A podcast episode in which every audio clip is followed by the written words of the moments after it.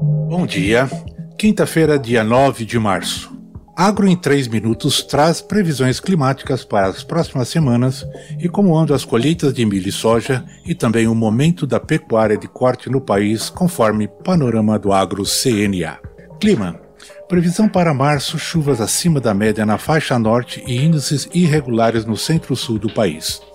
Segundo previsão do IMET, a tendência para o mês de março é de chuvas próximas e acima da média em grande parte das regiões norte, com volumes que podem ultrapassar os 250 milímetros, principalmente em áreas do nordeste do Pará.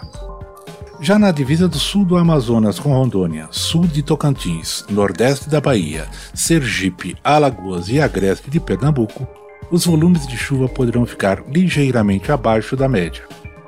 Para as regiões centro-oeste e sudeste, a previsão indica o predomínio de chuvas próximas e acima da média, exceto no oeste de São Paulo, sudoeste de Minas Gerais, noroeste do Mato Grosso, nordeste de Goiás e extremo oeste e sudoeste do Mato Grosso do Sul, onde os volumes devem ficar ligeiramente abaixo da média. Para a região sul, são previstas chuvas próximas e ligeiramente acima da média, com volumes que podem ultrapassar os 140 milímetros sobre a parte costeira do Paraná e de Santa Catarina. No oeste do Paraná e extremo sul do Rio Grande do Sul, a previsão indica chuvas ligeiramente abaixo da média. E os grãos?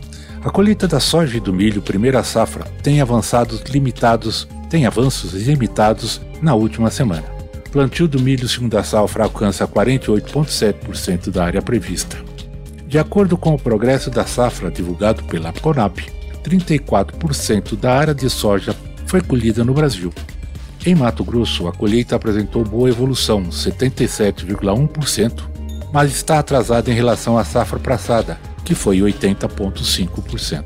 No Rio Grande do Sul, as chuvas observadas não proporcionaram recuperação geral das plantações e, em muitas regiões, as perdas estão consolidadas. No Paraná e no Mato Grosso do Sul, o clima úmido continua atrasando a colheita.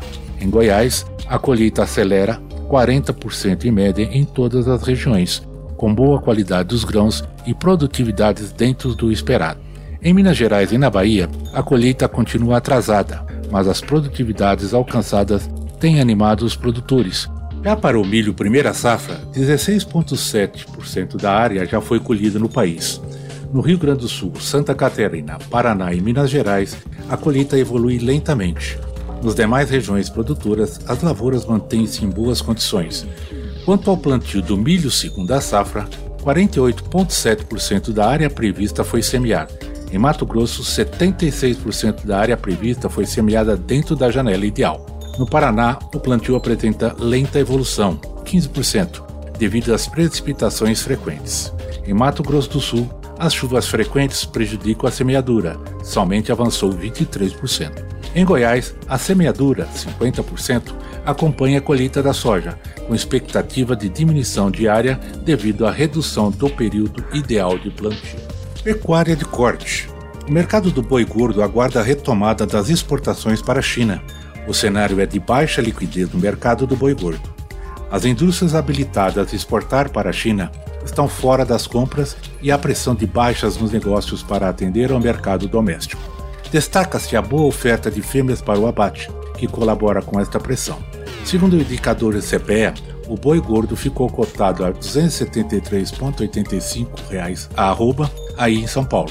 No dia 2 do 3, uma queda de 8,56 desde o dia 22 passado, quando foi confirmado o caso da encefalopatia espongiforme bovina, a EEB, pelo laboratório brasileiro. O caso foi confirmado como atípico pelo laboratório do Canadá, mercado atacadista. A carne bovina recuou 0,16% na comparação semanal, com a carcaça casada boi cotada a 19,28 na Praça Paulista. As expectativas ficam por conta da retomada o quanto antes das exportações de carne bovina do Brasil para a China, com a confirmação do caso atípico da EEB pelo laboratório canadense.